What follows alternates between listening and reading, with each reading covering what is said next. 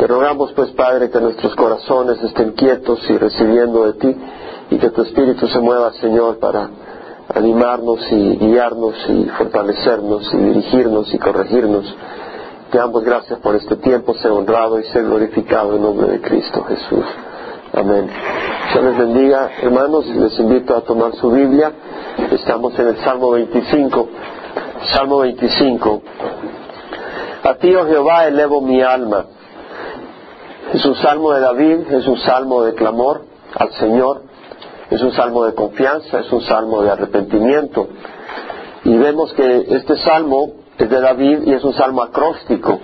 Un salmo acróstico es un salmo donde cada estanza, cada verso comienza con una letra del alfabeto en secuencia del alfabeto hebreo. Entonces vemos acá de que David, que es usado por el Espíritu Santo, el mismo hecho que haya escrito este salmo poniendo en cada versículo la primera letra y luego la segunda y la tercera del alfabeto, es que él está entusiasmado, está emocionado y que está conmovido con lo que está escribiendo y empieza a darle eh, corrida, a darle eh, libertad a su espíritu poético, por decir así. Eh, generalmente cuando preparo para estudiar la palabra del Señor y traer un estudio, siento la, la guía del Señor. Y en algunas ocasiones en mi vida personal, cuando he tenido algún momento específico, me he sentido a escribir en forma poética algunas cosas y las he escrito y me he dado cuenta que el Señor ha estado en ello. Entonces, lo que a mí me hace pensar es un par de cosas. El hecho que David lo haya escrito como un salmo acróstico es que él estaba totalmente involucrado en esto, en toda su mente, en toda su emoción, en todo su corazón. El Espíritu Santo estaba trabajando a través de él, juntamente con él. Si entendemos, o sea que no era solo una, un canal muerto, sino que un canal que cooperaba eh, basado en los dones de su inteligencia, de su intelecto. Cada palabra era inspirada por el Espíritu Santo, pero también el Señor usa a cada uno con sus maneras, sus, sus, sus ah, atributos y dones. Por ejemplo, él lo escribió en hebreo, ¿verdad? Entonces, obviamente que él sabía el hebreo. Vemos que está la participación de la persona. Eh, David escribe obviamente inspirado por el Espíritu Santo. Y recordemos entonces, pues, de que lo que el Señor busca es que no nos embriaguemos con vino, por lo cual hay disipación, sino que seamos llenos del Espíritu Santo. Y así por eso vemos a David escribiendo. Y no necesariamente solo para escribir un salmo de la Biblia, pero para lo que Dios nos llame, ¿verdad? Que Dios nos permita y Él quiere que nosotros le permitamos a Él, diría yo mejor, que seamos llenos del Espíritu Santo. Ah, pienso cómo David acá eh, está realmente embebido en este salmo y lo vamos a ir leyendo. Las palabras del Señor cuando el fariseo le preguntó, maestro, ¿cuál es el gran mandamiento de la ley? Y el Señor le dijo, amarás al Señor tu Dios con todo tu corazón, con toda tu alma y con toda tu mente. Este es el primer y gran mandamiento. Entonces vemos que nuestro amor hacia el Señor implica todo. Nuestro intelecto, nuestra, nuestro pensamiento, nuestro corazón, nuestros sentimientos, nuestras vidas. En Isaías tenemos cuando Isaías tiene la visión del trono de Dios y tiene ese momento tan poderoso en el espíritu que se siente pecador y dice yo soy un hombre inmundo de labios inmundos y el Señor manda un ángel con un carbón encendido del altar y toca sus labios y le dice ya estás limpio que el Señor dice ¿quién irá y a quién enviaremos? Isaías dice heme aquí envíame a mí dice heme aquí yo estoy acá todo, todo mi ser en tu disposición y es lo que vemos que es lo más hermoso cuando realmente estamos todo, no, todo nuestro ser en las manos del Señor. En este salmo de David vemos que David clama y dice, a ti, oh, oh Jehová, elevo mi alma. Es interesante porque, bueno, sabemos que acá a quien clama David es al Señor. Y esto lo sabemos y lo estudiamos, pero verdad que es bueno recordar que hay alguien a quien debemos de clamar y es el Señor. Y bueno, a veces uno quiere poner la fe en cosas o en organizaciones o en médicos o en personas capaces o en la economía, pero vemos acá que David recuerda que en quien hay que poner la fe es en el Señor. Y dice, a ti, oh Jehová, elevo mi alma. Eh, la palabra elevar me llama mucho la atención porque en el hebreo la palabra elevar es NASA. Bueno, me llama la atención porque usted sabe lo que es la NASA, ¿verdad? La National Aeronautic and Space Administration es la agencia que envía cohetes a la Luna y al espacio. Va muy alto, ¿verdad? Y en el hebreo NASA quiere decir elevar. Y esa es la palabra que usa acá um, David. Él eleva su alma al Señor. Y te voy a decir algo, que cada vez que nosotros venimos al Señor estamos subiendo. Cada vez que buscamos del Señor estamos elevándonos. Cada vez que nos alejamos del Señor estamos hundiéndonos. Cada vez que buscamos al Señor y buscamos su rostro y ponemos nuestra vida hacia Él, es elevándonos hacia Él, porque el Señor nos eleva. Y realmente que eh, es bonito cuando uno va subiendo las montañas Ah, cuando vamos a Idlewild, allá en las montañas, ¿verdad? Acá en California, y a veces me voy a los caminos, en los montes, esta vez que vino nuestro hermano William de Cuba, que nos estuvo visitando, lo llevé a, a, los trails un rato, y fuimos subiendo por una experiencia que no ha tenido, ¿verdad? Por estas áreas. Y fuimos subiendo en alguna área y ahí teníamos una vista preciosa ¿verdad? Y cuando estamos en el suelo alejados del Señor, no vemos, no tenemos perspectiva. Pero cuando elevamos nuestra alma al Señor, vamos subiendo a su presencia y tenemos una buena perspectiva. Además el aire es puro, ¿verdad? Cuando estamos en la presencia del Señor respiramos con paz y tranquilidad. Cuando estamos ahí alejados del Señor estamos llenos de ansiedad y angustia y todo tipo de situaciones y emociones que no son buenas. Ahora, David dice a ti, oh Jehová, elevo mi alma. La palabra alma, de hecho alguien me preguntó estos días, ah, alguien el domingo, que qué era alma. Bueno, en el Antiguo Testamento la palabra nefesh quiere decir vida. Cuando dice ah, ah, se le fue la vida, o la vida está en la sangre, usa la palabra alma, nefesh. criatura, una criatura viva. Entonces usa la palabra alma, con vida. Ah, puede significar persona, el individuo, el ser. Entonces la palabra alma no es necesariamente el espíritu de uno, pero todo el ser. En algunos momentos se enfatiza la mente, los pensamientos o las emociones o las pasiones de esa persona, sus deseos pero se refleja a la persona, eso es lo que quiere decir alma. Entonces aquí David está diciendo yo, oh Jehová, a ti elevo mi ser. Él trae al Señor su bienestar físico, su preocupación por su salud. Él trae al Señor su ser con sus emociones, ¿verdad? Porque cuando decimos elevamos nuestro ser al Señor, el ser nuestro incluye emociones, temores, angustias, frustraciones, desesperaciones, salud o pensamientos. A veces los pensamientos cómo nos atacan, cómo podemos estar agobiados por los pensamientos. Y David dice, a ti elevo, oh Jehová, mi ser, todo mi ser. Y nosotros cuando nos entregamos al Señor es hermoso porque podemos decirle, me elevo a ti todo mi ser porque todo mi ser te pertenece y lo podemos hacer con la conciencia tranquila. Luego David dice, Dios mío, en ti confío, no sea yo avergonzado. Vemos que David está trayendo su angustia al Señor. A veces algunas personas sentimos que tenemos la angustia y no la podemos echar al Señor. ¿Sí me explico? Pedro dice, echad vuestras ansiedad sobre Él porque Él tiene cuidado de vosotros. Pero uno dice, ¿cómo la ha hecho? Pues si no sabes cómo echarla, tú échate al Señor. Eso fue lo que hizo David. Yo elevo mi alma al Señor, yo elevo mi ser al Señor. ¿Sí me entiendes? No sé cómo, Señor. En una ocasión hace muchos años recién venido al Señor, recuerdo que dije, bueno, ya sé lo que voy a hacer. Ok, Señor, aquí estoy en tu presencia. Agarra las tijeras y corta la carga que ando en la espalda. Así visualicé que el Señor me iba a quitar la carga. Aquí estoy, Señor, ahora tú corta la tijera, porque yo no la puedo botar. La tengo en la espalda y no la puedo alcanzar. Tú agarra la tijera y me cortas la carga. Tú ves cómo le hablas al Señor. Pero el punto es venir al Señor, elevar tu persona al Señor. Él se va a encargar. A veces no sabes cómo soltarte la carga, pero tú ven al Señor, eleva tu ser al Señor.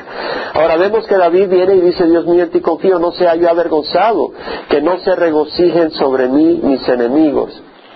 ¿Qué está diciendo David? Dios mío, no sea yo avergonzado. Es decir, en ti confío. ¿Qué está diciendo? Señor, yo estoy pidiéndote a ti. Señor, yo estoy poniendo mi fe en ti. Señor, en esta crisis yo pudiera buscar tal vez ayuda en un mortal, pero sé que los mortales ellos ni siquiera pueden controlar su propia vida, hoy están y mañana no están. Y además, ¿quién es confiable? El único confiable eres tú. Entonces, él dice, en ti confío, no sea yo avergonzado. Lo que está diciendo es, no permitas de que la gente se burle porque tú no me respondes. Yo estoy poniendo mi fe en ti yo te estoy pidiendo que tú me ayudes. Yo te estoy pidiendo que tú seas mi roca. Yo estoy declarándole a la gente que tú eres una roca sólida y confiable. Y estoy viviendo de esa manera, creyendo eso. Y si tú no me haces caso, y si tú no me das vuelta, y si tú no me respondes, se van a burlar de mí, se van a reír de mí. Señor, no me avergüences. Eso es lo que está diciendo, ¿entendemos? Por eso dice, Dios mío, en ti confío, no se haya avergonzado, que no se regocijen sobre mí mis enemigos. Ahora, en Filipenses 1.20 Pablo dice, conforme a mi anhelo y esperanza, en nada seré avergonzado, sino que con toda confianza, aún ahora como siempre, Cristo será exaltado en mi cuerpo, ya sea por vida o por muerte. Lo que está diciendo Pablo es, de acuerdo a mi anhelo y a mi esperanza, en nada sería avergonzado. Él tenía esa certeza. Tengo mi anhelo. Nadie de nosotros quiere ser avergonzado poniendo la fe en el Señor, ¿verdad? Es decir, yo llevo algunos años en que he puesto la fe en el Señor, no quisiera llegar a la tumba y, resulta que el Señor te dio la espalda. No, el Señor no nos va a la espalda, ¿verdad? Y entonces vemos de que Pablo dice, conforme a mi anhelo y esperanza, en nada seré avergonzado, sino que con toda confianza, aún ahora como siempre, Cristo será exaltado en mi cuerpo, ya sea por vida o por muerte. Ahora entendamos, esto es muy importante. Lo que Pablo está diciendo es que Cristo va a ser exaltado en su vida. ¿Quién define qué es ser avergonzado? ¿Sí me explico? Porque tú dices, bueno, se están burlando de ti. No, se podrán estar burlando de ti, pero el que ríe por último ríe mejor. Proverbios 55, 45.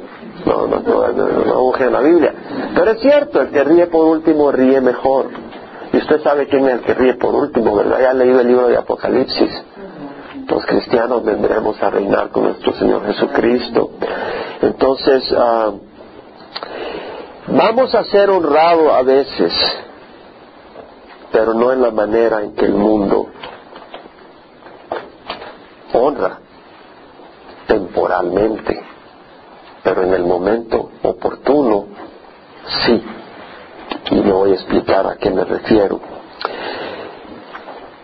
A veces seremos honrados y glorificados por la manera en que afrontemos la crisis,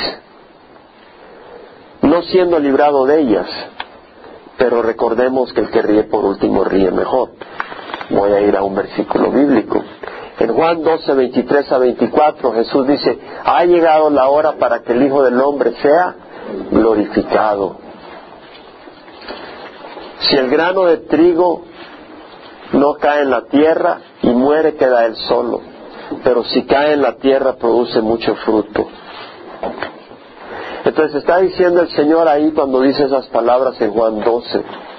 Ha llegado la hora para que el Hijo del Hombre sea glorificado. ¿Cómo iba a ser glorificado el Hijo del Hombre? Iba a ir al cielo. Después de su muerte iba a resucitar. Eso es algo glorioso. Después de su muerte iba a resucitar con un cuerpo glorioso. Nadie podía hacerle daño, con un cuerpo poderoso.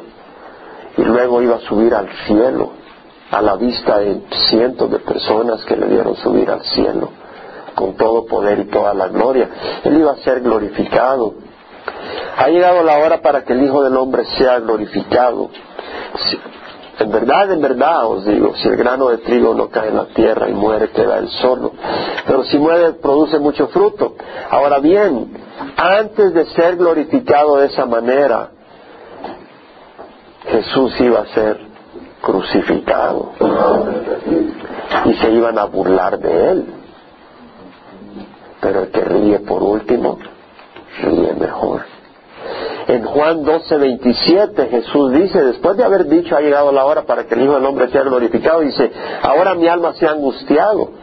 ¿Por qué? Porque sabía que involucraba la muerte. Dice, ahora mi alma se ha angustiado y qué diré, Padre, sálvame de esta hora, pero para esto he llegado a esta hora. Padre, glorifica tu nombre. ¿Qué dijo Pablo? Conforme a mi anhelo y esperanza en nada será avergonzado, sino que con toda confianza, aún ahora como siempre, Cristo será exaltado. Y acá vemos que Cristo dice, el Padre sea glorificado. Vemos, ese es el deseo de Jesucristo. Y dice, Padre, glorifica tu nombre. Entonces vino una voz del cielo y le he glorificado y de nuevo le glorificaré. ¿Cómo iba a glorificar Jesús el nombre del Padre? ¿Cómo iba el Padre a glorificar su nombre Jesucristo a través de la cruz? Mostrando el gran amor de Dios de llegar a dar a su único Hijo en la cruz y la paciencia de, los, de las personas que estaban insultando y clavando y despreciando y maltratando y blasfemando a Jesucristo. Y Dios muestra ese gran amor, muestra su gran gloria. Ahora bien, te propongo también de que nuestro Señor Jesucristo muestra su gloria, porque al morir en la cruz, va a haber un día donde toda rodilla, toda rodilla se doblará y toda lengua confesará que Jesús es Señor y se darán cuenta que ese ser que estaba en la cruz muriendo tenía todo el poder para no ir a la cruz. Ese ser podía haber achicharrado a cada uno de sus enemigos, pero ese ser tiene un amor tan grande por nosotros y una obediencia tan grande al Padre y una humildad tan grande que aceptó convertirse en un hombre. Y no solo ser un hombre, pero ser humilde, humillándose por medio de la obediencia, y no obediencia cualquiera, sino obediencia hasta la muerte y muerte en la cruz. ¿Quién no se admira de nosotros lo que el Señor ha hecho por nosotros en la cruz? ¿Quién? Nosotros entendemos que Cristo podía haber evitado la cruz y entendemos que Cristo fue tentado para evitar la cruz, pero Jesús tuvo una valentía que nadie de nosotros la tiene. Y si nosotros muriéramos en la cruz no, no serviría de mucho porque somos pecadores, pero ponle de caso que quisieras entregar tu vida en la cruz, no daríamos el testimonio de Jesucristo. Nadie de nosotros hubiera dado el testimonio que dio Jesucristo. Perdonar como Él perdonó. Y si alguien lo puede hacer es únicamente a través del Espíritu Santo. Pero nadie de nosotros pudiera aguantar lo que Jesucristo aguantó. Y la separación del Padre. Entonces vemos de que el Señor sí se rieron de él. Vea Mateo 27, no, no, no, no pierdas de vista esto en Mateo 27, versículo 39, cuando Jesús está en la cruz, los que pasaban le injuriaban meneando la cabeza y diciendo, tú que destruyes el templo y en tres días lo reedificas, sálvate a ti mismo si eres el Hijo de Dios y desciende de la cruz. De igual manera los principales sacerdotes junto con los escribas y los ancianos, burlándose de él, decían, A otro salvó a sí mismo, no puede salvarse. Rey de Israel es que baje ahora de la cruz y creeremos en él. En Dios confía que le libre ahora si él le quiere, porque ha dicho yo soy el Hijo de Dios. En la misma forma le injuriaban también los ladrones que habían sido crucificados con él. Vemos que se burlaban de Jesús. Pero esa burla era temporal. Jesús había venido para eso. Jesús había venido para sufrir por nosotros. Y Jesús no fue avergonzado a los ojos de Dios, ni fue avergonzado a los, ojos de nosotros. ¿Sí me explico? La gente que sin entendimiento se burló, lo insultó, pero él estaba en ese momento haciendo lo que tenía que hacer. Él se, él se viera avergonzado si se hubiera hecho para atrás. Pablo sería avergonzado si en vez de morir valientemente cuando le cortaron la cabeza, se hubiera hecho para atrás. Esteban hubiera sido avergonzado si en vez de proclamar a Cristo cuando lo iban a pedrear, hubiera blasfemado o se hubiera ido para atrás. Pero Esteban no fue avergonzado. Pedro tampoco fue avergonzado. Vaya Juan 21. En Juan capítulo 21, versículo 15 al 19, vemos que el Señor se le aparece a los discípulos en el mar de Galilea después de ser resucitado. Y después de comer unos panes y unos peces con sus discípulos, estaba Pedro, Tomás, Felipe, Natanael, había otros dos discípulos. El Señor le dice a Simón Pedro, Simón Pedro, hijo de Jonás, me amas más que a estos. Y Pedro le dice, sí Señor, tú sabes que te quiero. Le dice, y apacienta mis corderos. Le dice, bueno, Simón, hijo de Jonás, ¿me amas? Pedro le dijo, sí Señor, tú sabes que te quiero. Eso le dijo, pastorea mis ovejas. Por tercera vez, Simón, hijo de Juan, ¿me quieres? Ya no le dijo, me amas, le dijo, ¿me quieres? Y Pedro le entristecido por la tercera vez, porque o sea, se entristeció porque la tercera vez le dijo Jesús, ¿me quieres? Y le respondió, Señor, tú lo sabes todo, tú sabes que te quiero. Jesús le dijo, apacienta mis ovejas. La palabra apacentar es alimentar. La palabra pastorear es no solo alimentar, pero cuidar, vigilar, guardar. Entonces vemos que en esta interacción entre Jesús y Pedro, Jesús le dice a Pedro, Pedro, me amas más que a estos. Señor, tú sabes que te amo. Pedro, ¿me amas? Señor, sí, te amo.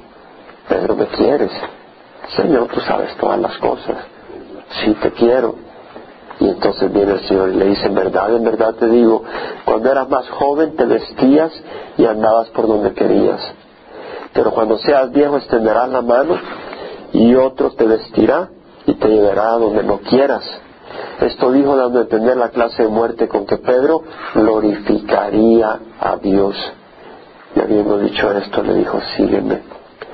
Entonces vemos de que Pedro iba a glorificar a Dios como muriendo en la cruz.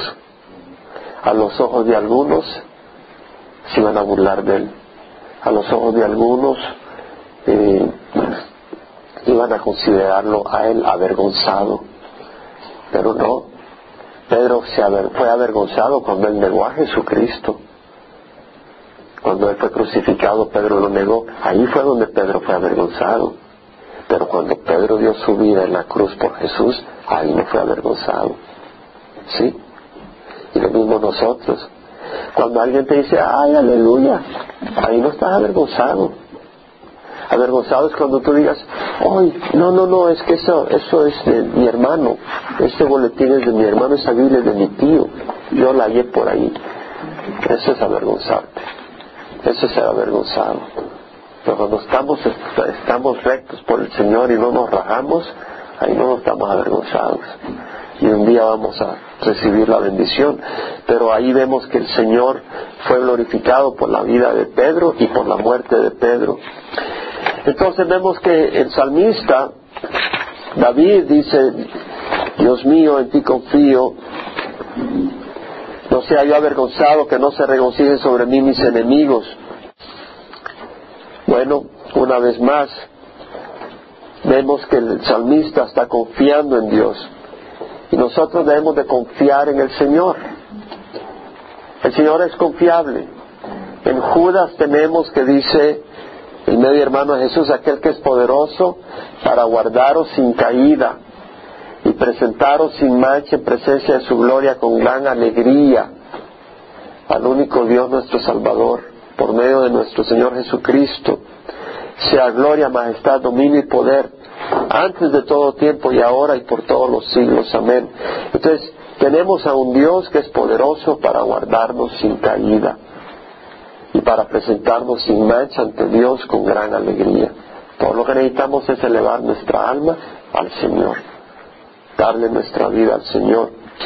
En 1 Juan 4, 16, Juan dice, si usted va a la primera epístola de Juan capítulo 4, versículo 16, nosotros hemos llegado a conocer y hemos creído el amor que Dios tiene por nosotros. Dios es amor. Nosotros hemos llegado a creer, hemos llegado a conocer y hemos creído el amor que Dios tiene para con nosotros. Y después dice, en el amor no hay temor. Entonces nosotros, es decir, nosotros sabemos que Dios nos ama. Entonces no tenemos que tener miedo y tenemos que confiar porque Dios nos ama. Ahora, si Dios no tuviera control, yo entiendo que temamos, pero Dios tiene control absoluto de todo y nuestras vidas están en sus manos. Y si Él nos ama, no debe de haber temor. En el amor no hay temor, porque el Señor nos ama. Ahora, ciertamente, ninguno de los que esperan en ti serán avergonzados. Sean avergonzados los que sin causa se rebelan. Mira lo que dice David, ciertamente, es decir, de hecho, seguro, ninguno no que tal vez se coló alguno o se salió alguno por ahí. Dice, ninguno de los que esperan en ti será avergonzado. Ninguno de los que esperan en ti será avergonzado. Recordamos las palabras de Pablo donde dice la escritura, dice que todo el que crea en él no será avergonzado. Porque no hay distinción entre judío ni griego, es decir, no hay distinción entre judío y mexicano. ¿Verdad?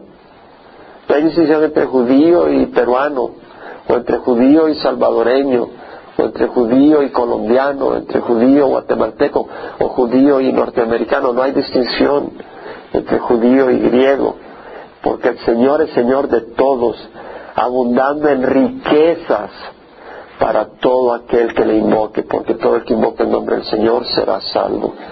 Entonces vemos de que el Señor eh, va a responder por nosotros.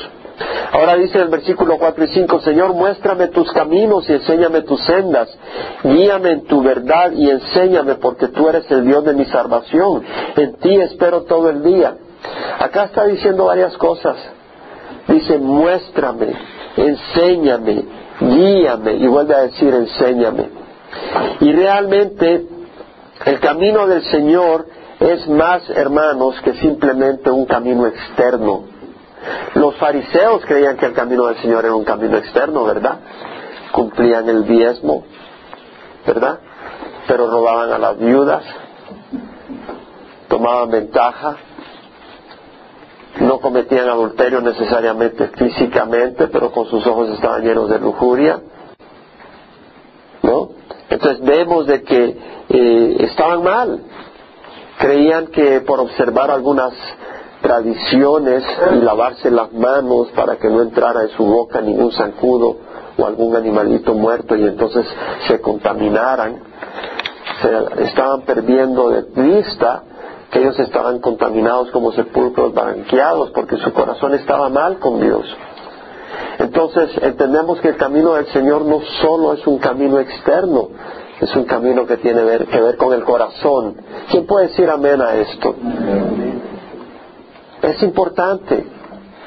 Yo anoche me encontraba orando en el Salmo 139. Porque ¿cómo sabes tú que lo que haces es con la motivación correcta? Muchas veces ni eso podemos saberlo. Tú tienes que conocer la profundidad de la perversidad del corazón humano. El corazón humano es perverso. Tú puedes hasta tal vez hacer una obra de caridad, pero no entiendes tu corazón qué motivación está detrás de eso. Tú puedes responder a alguien de alguna manera llena de gracia, pero realmente solo Dios sabe realmente la profundidad de la intención de ese corazón. Y por eso el salmista en el Salmo 139, 22 y 23, 23 y 24 me trajo tanta bendición anoche, pues estuve meditando en ello. Dice, escudriñame, oh Dios, y conoce mi corazón. Esto es David. Dice, escudriñame, oh Dios, escudriñame. No dice, me voy a esconder, que el Señor no sepa. No, David dice, Señor, yo no quiero perder el tiempo. Yo no quiero estar viviendo una falsedad. Escudriñame, oh Dios, mi corazón. Pruébame y conoce mis inquietudes. Y ve si hay en mí camino malo. ¿No te parece hermosa esa oración? Ve si hay en mí camino malo y guíame por el camino eterno guíame en el camino eterno. Me bendijo tanto esta oración. ¿Sabes por qué? Porque yo la estaba orando de corazón. El Señor, yo no sé a veces si mis motivaciones son correctas. Eh, ¿Usted tiene una carne distinta que la mía? Yo no sé si, yo no creo que, yo no pienso ni deseo tener motivaciones malas, pero no sé. Y cuando estás hablando con el Señor a veces, dices, Señor, yo no quiero perder mi tiempo, yo no quiero perder mi vida y llegar al final y haber fracasado. Escudriñame, oh Dios, mi corazón. Pruébame. ¿Ah? Pruébame y conoce mis inquietudes. Y mira si hay en mí camino malo. ¿A quién viene David a pedirle que examine si su camino está malo? A Dios. Ese camino puede implicar las motivaciones. Mira si hay en mi camino malo y guíame en el camino. ¿Y sabes por qué me bendijo esto? Porque hasta si tienes motivaciones, inquietudes malas, puedes venir a Dios. ¿Sí te das cuenta? Despertar, mis hermanos. A mí me emociona saber que seamos lo que seamos, si venimos a Dios y le pedimos, Él nos va a mostrar y nos va a guiar por el camino bueno. A mí me bendice. ¿Y a usted? El Salmo 25, 6, 7. Acuérdate, oh Jehová, de tu compasión y de tus misericordias que son eternas. No te acuerdes de los pecados de mi juventud ni de mis transgresiones. Acuérdate de mí conforme a tu misericordia por tu bondad, oh Señor. ¿Sabes lo que me hace pensar acá? David estaba en el fuego, ya te vas a ir dando cuenta, porque vino a pedirle a Dios, elevo a ti, oh Dios, mi, mi alma. David estaba en el fuego, ¿y sabes qué pasó cuando estaba en el fuego? David se acordó de sus transgresiones y también se acordó de la compasión y de la misericordia del Señor verdad de que nosotros bien saboreamos la misericordia del Señor cuando estamos en una crisis y de repente vemos la mano del Señor. El Señor es misericordioso. Cuando las cosas van todo bailando fabuloso, vas en el negocio que entra por aquí el dinero y entra por allá, oh, este intelecto, es tu buena, tu good looks, es tu buena, tu buena ingenio, tus contactos, y ya, y ves a alguien quebrantado que dice, el Dios es compasivo, sí, amén, amén, pero tú ni tienes entendimiento de lo que es la compasión, pero cuando estás como una, como una hormiga aplastada y de repente viene el Señor y te levanta, el Señor es compasivo. ¿Sí? ¿Verdad que lo entendemos? Nadie dice, yo soy el único raro acá, le estoy pegando a las paredes. David entendía y dice, acuérdate de tu compasión y de tus misericordias. No te acuerdes de los pecados de mi juventud. Recordaba a David que no era ningún santo. ¿Sí? Y luego dice, bueno y recto es Jehová. Por tanto, Él muestra a los pecadores el camino. Dirige a los humildes en la justicia y enseña a los humildes su camino. ¿Por qué? Por amor a su nombre. ¿Qué dice el Salmo 23.1? Jehová es mi pastor, nada me faltará en lugares de verdes pastos, me hace descansar, junto a aguas de reposo me conduce, Él restaura mi alma, me guía por senderos de justicia, por amor a su nombre. El Señor nos guía por un camino recto, por amor a su nombre. Es hermoso. ¿Por qué? Porque un padre quiere que su hijo camine recto y sabiamente porque lleva el nombre del Padre también. Y Dios nos ama y somos sus hijos y Él quiere que, el nombre de su, nombre sea honrado porque Él es glorioso. Entonces dice, oh Señor, por amor de tu nombre, perdona mi iniquidad porque es grande. Wow, bueno, el versículo 10 no nos vamos a perder. Dice, todas las sendas de Jehová son misericordia y verdad para aquellos que guardan su pacto y su testimonio. Vemos que la senda del Señor es misericordia, ese amor y verdad. Debemos de ser personas que caminemos en la misericordia y la verdad del Señor. Eso es lo que el Señor quiere hacer en nuestras vidas que tengamos misericordia con otras personas y que caminemos en la verdad, no en la mentira, no en el engaño. Las sendas del Señor son misericordia y verdad. Jesús, orando antes de ir a la cruz, dijo, Padre, santifícalos en tu verdad. Tu palabra es verdad. Queremos caminar en la senda del Señor, la senda del Señor es verdad. ¿Cómo vas a conocer la senda? A través de la palabra de Dios. Esa es la senda del Señor. Oh Señor, por amor de tu nombre, perdona mi iniquidad porque es grande. Aquí ya viene David y ya no solo dice perdona los pecados de mi juventud, él dice perdona mi iniquidad. ¿Qué hizo esa crisis en David? Lo, era un hombre quebrantado, ¿cierto? Era un hombre quebrantado y un hombre quebrantado es un hombre humilde y un hombre humilde es un hombre que Dios escucha. Entonces, ¿quién es el hombre que teme a Jehová? Él le instruirá en el camino que debe escoger.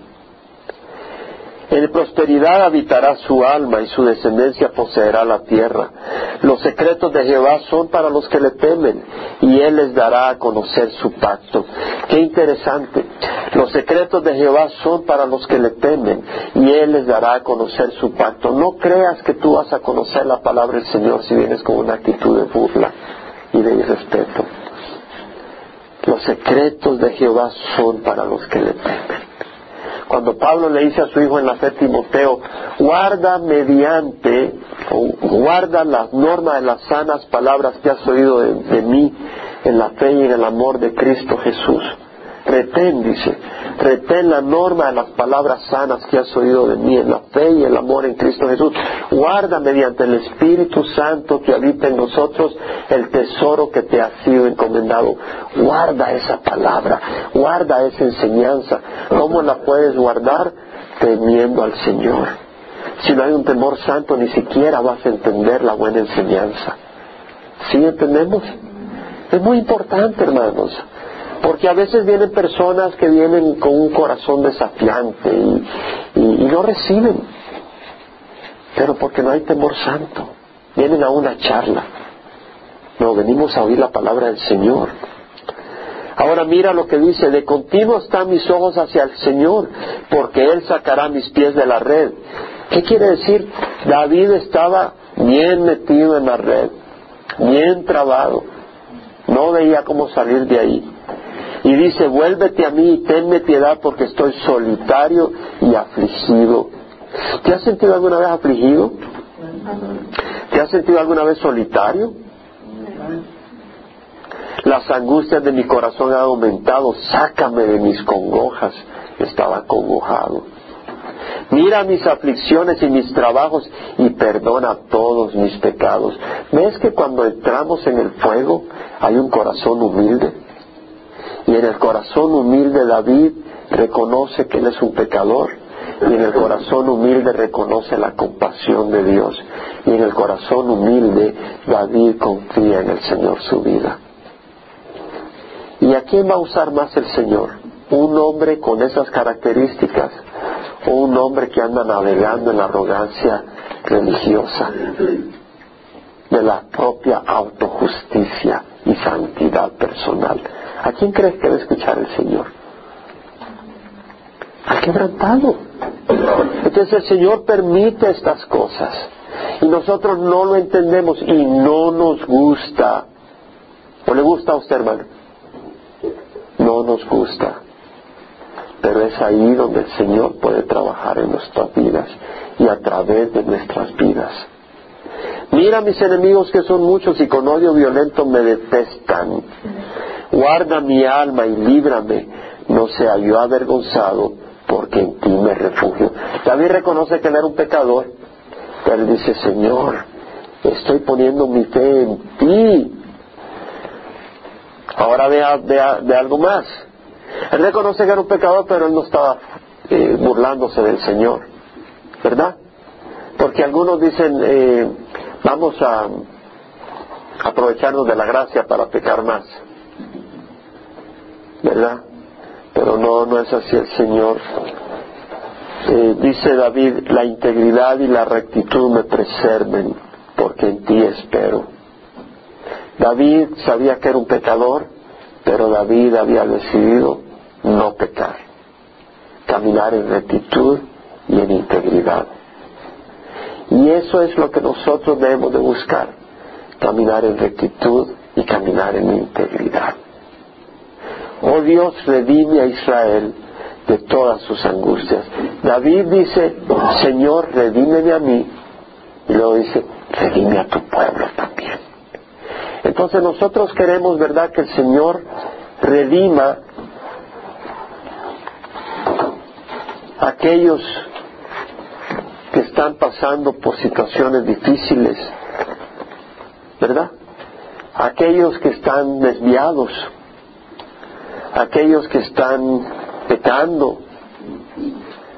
Pero David empezó diciendo, redímeme a mí porque yo soy pecador y estoy quebrantado y necesito que tú me salves. Y ese es un buen intercesor para el pueblo. Amén. Entonces vamos a cerrar dándole gracias al Señor por Él sabe lo que permite, como dice Romanos Pablo. Eh, sabemos que para los que aman a Dios todas las cosas cooperan para el bien, porque los que de antemano conoció los predestinó para ser hechos conforme a la imagen de su Hijo Jesucristo. Entonces tenemos que estar metidos en el fuego muchas veces, pero tenemos que venir al Señor y clamar y buscar del Señor. Padre, te damos gracias por este tiempo y por tu palabra. te rogamos, Señor, de que haya consuelo en nuestros corazones, instrucción y conocimiento que sea guardado con temor santo para buscar caminar en tu camino, Señor, sabiendo que tú eres fiel y no dejarás que seamos avergonzados si elevamos nuestro ser a ti, Señor. En nombre de Cristo Jesús. Amén.